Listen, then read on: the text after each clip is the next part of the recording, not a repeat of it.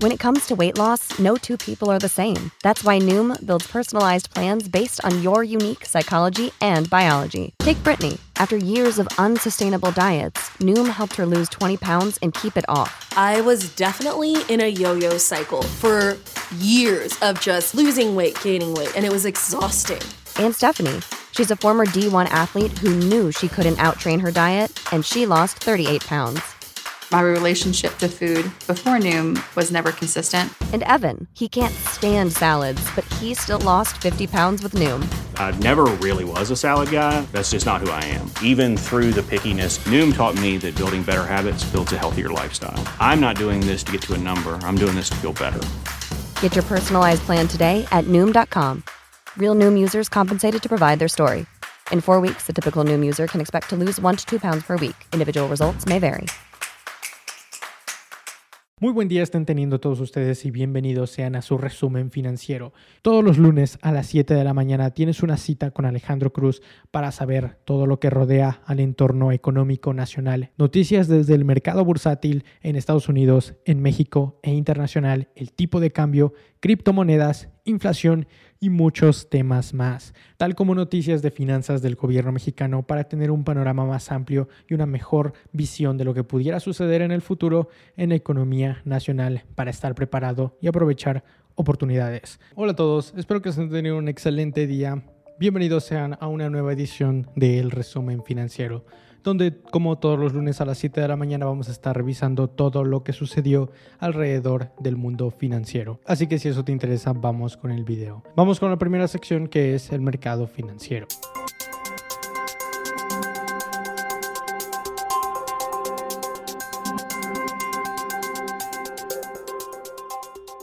Esta ha sido una semana de pérdidas principalmente por lo que dijo la Fed, la Reserva Federal, el pasado miércoles. Pero ya hablaremos un poco de eso más adelante. Sin embargo, en la semana vimos que el S&P 500, el Dow Jones e incluso el Nasdaq estuvieron a la baja, con el Dow Jones teniendo las menores pérdidas siguiendo el S&P 500 y por último el Nasdaq que sufrió las mayores pérdidas de toda la semana de los tres índices. Sin embargo, en México las cosas no fueron tan mal porque el peso mexicano se revalorizó con respecto al dólar y el índice de precios y cotizaciones, al contrario de los tres índices americanos, estuvo revalorizándose y subió de valor. El lunes el Dow Jones terminó con unas ligeras pérdidas sucesión. Sin embargo, y aún así, a pesar de tener esas ligeras pérdidas, terminó el mes de octubre con el mejor mes desde 1976, alcanzando durante octubre un 13.95% de revalorización. De ahí le siguió el S&P 500 y el Nasdaq, quienes tuvieron un 8% y un 3.9% respectivamente. Esto nos puede indicar un poco el cómo está la economía en este momento con el Dow Jones que es el que más se revaloriza, que son principalmente las empresas más básicas, más clásicas de que no pasan de moda y que están en todo momento. Y el Nasdaq, que normalmente es el que tiene las mayores ganancias, o bien, como en este caso, las mayores pérdidas con las empresas más novedosas y las empresas tecnológicas. Para el martes los mercados seguían a la baja a la expectativa de lo que dijera la Fed, aunque ya se tenía esperado que la Fed incrementara la base de la tasa de interés en 75 puntos. Algo que el miércoles terminó sucediendo con la subida en los 75 puntos base por parte de la Fed, algo que ocasionó una bajada en el índice del Nasdaq de hasta el 3%. Jerome Powell, presidente de la Reserva Federal, dijo que es muy, muy pronto para empezar a hablar de pausar las alzas en la tasa de referencia de Estados Unidos. Y es que el problema que tiene Estados Unidos en este momento es la inflación, al igual que muchísimos otros países. Sin embargo, en Estados Unidos la azota bastante feo, ya que esta inflación es de las peores que han tenido en 40 años. Y la Fed va con todo para contener esa inflación, porque incluso prefieren que la economía sufra un poco con tal de que el dólar no pierda su valor económico mundial. Así que no van a temer en seguir incrementando la tasa de referencia hasta contener la inflación. Así es como terminó el mercado durante la semana y después vámonos directamente con la siguiente sección. El S&P 500 terminó la semana cayendo hasta un 3.34% en 3.770 puntos. El Nasdaq lo hizo hasta en un 5.6% siendo el más afectado terminando la sesión en 10.475 puntos, mientras que el Dow Jones pasó de 32.000 a 32.403, cayendo únicamente 1.3%, siendo el que menos afectado se vio. Por su parte, el índice de precios y cotizaciones sorprendió al mercado con un 4.25% de revalorización, terminando en más de 51 mil puntos. El West Texas Intermediate terminó en 92.61, incrementando de valor hasta un 4.76% con respecto a la semana anterior, un 2.92% para la mezcla Brent con 98.57 terminando la semana. La mezcla de petróleo mexicano no se quedó atrás, terminando en 85.78 y 2.54% de revalorización. El dólar cayó con respecto al peso un 1.26%, pasando de 19.8 la semana pasada a 19.55 el pasado viernes. El bono a 10 años de Estados Unidos incrementó del 4.01 al 4.16 el bono a 10 años mexicano lo hizo del 9.1 al 10.18, mientras que CETES también incrementó su valor del 9 al 9.4 a 28 días. El Bitcoin estuvo dentro de los beneficiados, terminando en 21.186 dólares por Bitcoin y una revalorización del 1.77%. Quien no se vio tan beneficiado fue Ethereum, que terminó la sesión abajo un 1.08% en 1.609 dólares.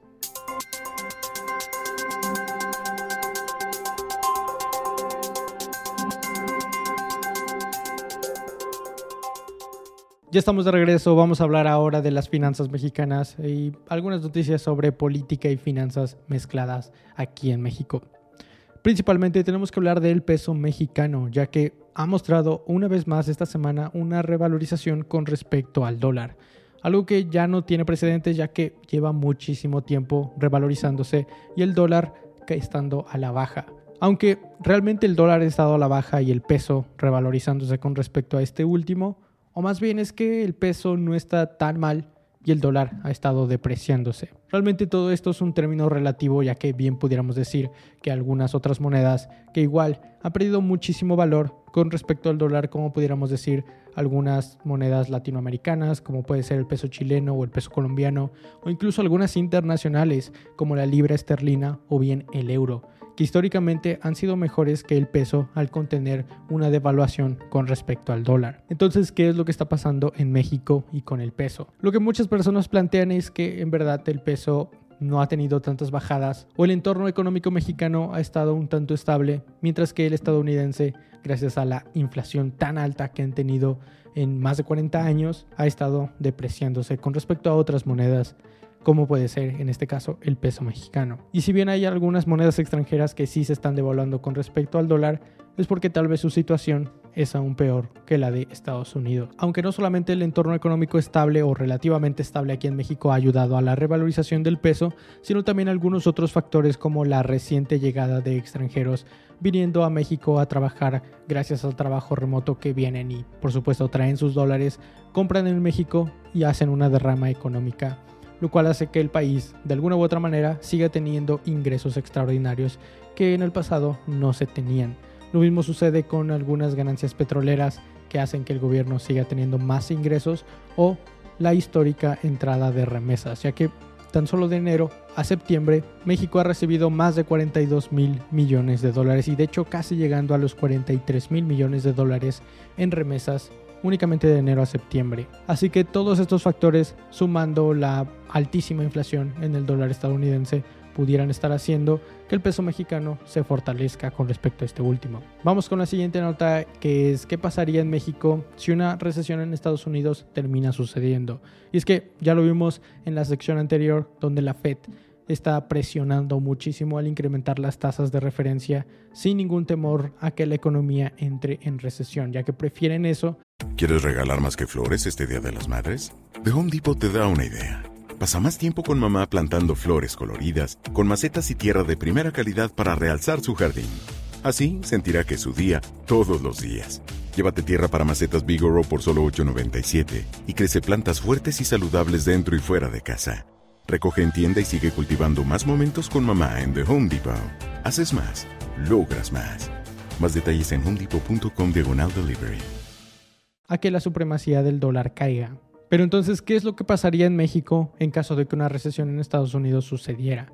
De acuerdo con The Bank of America, México estaría siguiendo exactamente los mismos pasos que Estados Unidos, entrando también en una recesión. Lo que dice Bank of America es que gracias al gran comercio que existe entre estos dos países vecinos, y que de hecho en el mes de septiembre México fue el socio comercial número uno de Estados Unidos, bueno, la relación comercial empezaría a deteriorarse porque ya no habría tanta demanda de productos mexicanos. Lo mismo sucedería con las remesas que estarían cayendo, algo que estaría, algo que estaría dejando al país en recesión. Aunque hay otros factores que pudieran impedir que algo así sucediera, como pueden ser los ingresos extraordinarios, como por las exportaciones petroleras, ya que si los precios de la energía continúan altos, es probable que México siga viéndose beneficiado de esto. Lo mismo sucede con la economía interna, ya que no dependemos únicamente de la economía externa, aunque sí es algo bastante, bastante fuerte que impulsa al Producto Interno Bruto.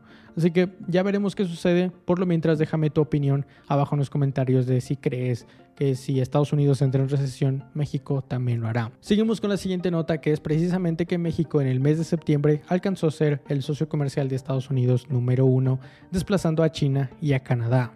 Este es un lugar que ya había sido ocupado anteriormente en el año pasado y la última vez que lo fue fue en febrero de este mismo año 2022, pero que el comercio entre otros países como con Canadá y China había incrementado y en México decrecido.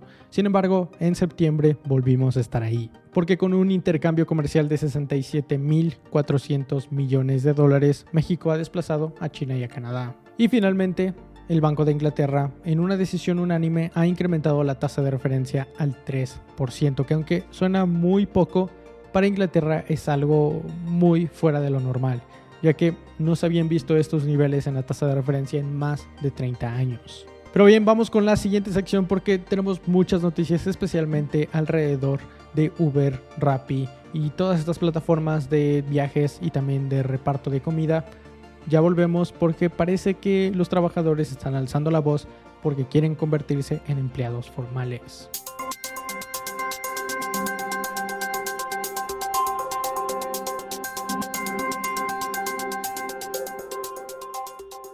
Ya estamos de regreso en el resumen financiero. Vamos directamente con las noticias que rodean a las empresas y a los negocios y vámonos directamente con esta nota que viene de los repartidores de Uber y también de Rappi y algunas otras empresas que en su conjunto no consideran a sus repartidores o a sus conductores como empleados, sino como socios. Y ya hay una reforma de ley, o al menos ya se prometió alguna reforma de ley, para poder reformar a la ley del trabajo y que se consideren a todas estas personas como trabajadores de las empresas. Esto después de que un grupo de socios de las plataformas como Uber, Didi, Rappi, Easy y Bit exigieran una regulación a la Ley Federal del Trabajo para que estas apps los consideren como trabajadores. En lo personal creo que esto es algo bastante necesario, es algo que ya se ha dado en algunos otros países como Estados Unidos, en no todo Estados Unidos, pero ya al menos en algunos estados como California, que empezó con todo esto hace ya algunos años, dos o tres años. Así que creo que es lo que toca para todos estos empleados, ya que para muchas de estas personas ese trabajo es la única actividad económica que tienen. Y el hecho de que no reciban ningún beneficio de ley como algún tipo de ahorro, cotización en el IMSS, en el Infonavit para eventualmente poder sacar un crédito y comprar una casa o simplemente el hecho de tener seguro de vida y seguro médico es algo bastante preocupante, principalmente para personas que hacen reparto a comida o incluso conductores que puede considerarse como un trabajo riesgoso al estar todo el tiempo en un automóvil o en una motocicleta en el tráfico de las ciudades. Creo que es una situación bastante injusta para todos estos socios repartidores o todos estos socios conductores como los llaman las plataformas y lo bueno es que algunos socios de esas plataformas están de acuerdo en que se haga toda esta reforma para que finalmente se les considere como trabajadores. Aún no se sabe exactamente cuál va a ser el esquema para que se consideren precisamente como tal. Sin embargo, hay algunas propuestas de estos mismos socios hacia las apps. Ya veremos en un momento cuáles son todas estas propuestas, pero en lo general se me hace algo muy bueno que ya empiece a haber una reforma de ley o que al menos ya se haya prometido una, por lo que creo que mínimamente debería de estar la opción de querer ser empleado o seguir permaneciendo como socio como ha sido hasta este momento. De entre las propuestas que hicieron los socios, que entregaron hacia la Cámara de Diputados y la Secretaría de Trabajo, se pide un salario que sea en base al trabajo por día, por orden de trabajo, por tiempo de conexión o por kilómetros recorridos al igual que exigen un derecho de réplica por todas las penalizaciones que las aplicaciones impongan, ya que al día de hoy si algún repartidor o algún socio conductor le hacen una penalización, normalmente las aplicaciones no dejan que tú puedas impugnar esa decisión. Por parte de algunos colaboradores de las aplicaciones están de acuerdo que esta es la decisión correcta y que es lo mejor para las aplicaciones y también para los conductores y socios repartidores y la titular de la Secretaría del Trabajo ya prometió que va a presentar una reforma de ley para la Ley Federal del Trabajo para regularizar la situación de todos estos socios conductores. Así que esperemos que la situación se resuelva pronto, que las condiciones de trabajo mejoren para todas estas personas. Pero vamos con la siguiente noticia. La siguiente noticia viene de Bright. Esta es una empresa que se encarga de financiar y de instalar paneles solares en algunos negocios y también hogares mexicanos. Y tenemos noticias de que ha recibido una nueva inversión por parte de un famoso actor. Leonardo DiCaprio afirma estar orgulloso de haber invertido en esta empresa que si bien no pude encontrar si es 100% mexicana, si fue fundada en México, lo que sí pude encontrar es que se ha expandido bastante, tiene socios muy grandes como puede ser Costco y Citibanamex para poder aprovechar parte de sus clientes y hacerlos suyos. Y aunque tal vez no hayas escuchado su nombre, es una empresa que al día de hoy es bastante grande y sigue expandiéndose, por lo que esperemos que le vaya bastante bien y que siga incrementando la inversión de estos paneles solares aquí en México. Vamos con la siguiente noticia, la cual viene de Volares y una masiva cancelación en sus vuelos. Esto porque la aerolínea ha informado que muchos de sus vuelos se han visto afectados debido a que el Aeropuerto Internacional de la Ciudad de México ha reducido el número de horarios de aterrizajes y de despegues. Así que al día de hoy informan que ya están haciendo todo lo posible para que puedan resolver esta situación y avisarle a todos sus pasajeros con antelación para evitar molestias con todos ellos. Finalmente vamos con la noticia que viene de Twitter ya que parece que Elon Musk ya despidió al 50% de todos los empleados de esta empresa. Aparte de haber despedido a más del 50% de los trabajadores, Twitter ha implementado un nuevo modelo de negocios de pago para todas las cuentas verificadas de Twitter para que puedan tener cierto pago al mes y que Twitter haga la verificación de la cuenta. Mientras que aquí en México se informó que la mayoría del equipo de Twitter, si no es que ya todo el equipo de Twitter México, ha sido despedido por parte de Elon Musk.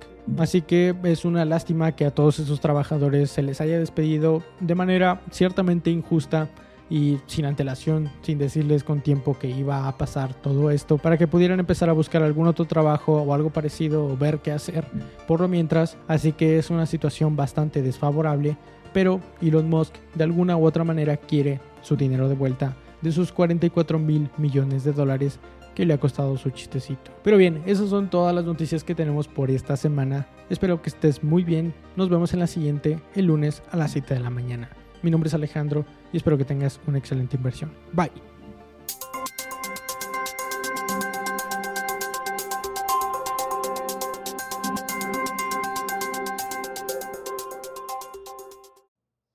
How to book flights and hotels. All you're missing is a tool to plan the travel experiences you'll have once you arrive. That's why you need Viator. Book guided tours, activities, excursions, and more in one place to make your trip truly unforgettable. Viator has over 300,000 travel experiences to choose from. Everything from simple tours to extreme adventures and all the niche, interesting stuff in between. So you can plan something that everyone you're traveling with will enjoy. Real traveler reviews give the inside scoop from people who've already been on the experiences you're considering. So you can plan with confidence. Free cancellation helps you plan for the unexpected. And 24 7 customer support means you can travel worry free. Download the Viator app now and use code Viator10 for 10% off your first booking in the app. Find travel experiences for you. Do more with Viator. ¿Quieres regalar más que flores este Día de las Madres? The Home Depot te da una idea. Pasa más tiempo con mamá plantando flores coloridas, con macetas y tierra de primera calidad para realzar su jardín. Así sentirá que es su día todos los días. Llévate tierra para macetas Bigoro por solo $8.97 y crece plantas fuertes y saludables dentro y fuera de casa. Recoge en tienda y sigue cultivando más momentos con mamá en The Home Depot. Haces más, logras más. Más detalles en homedepot.com diagonal delivery.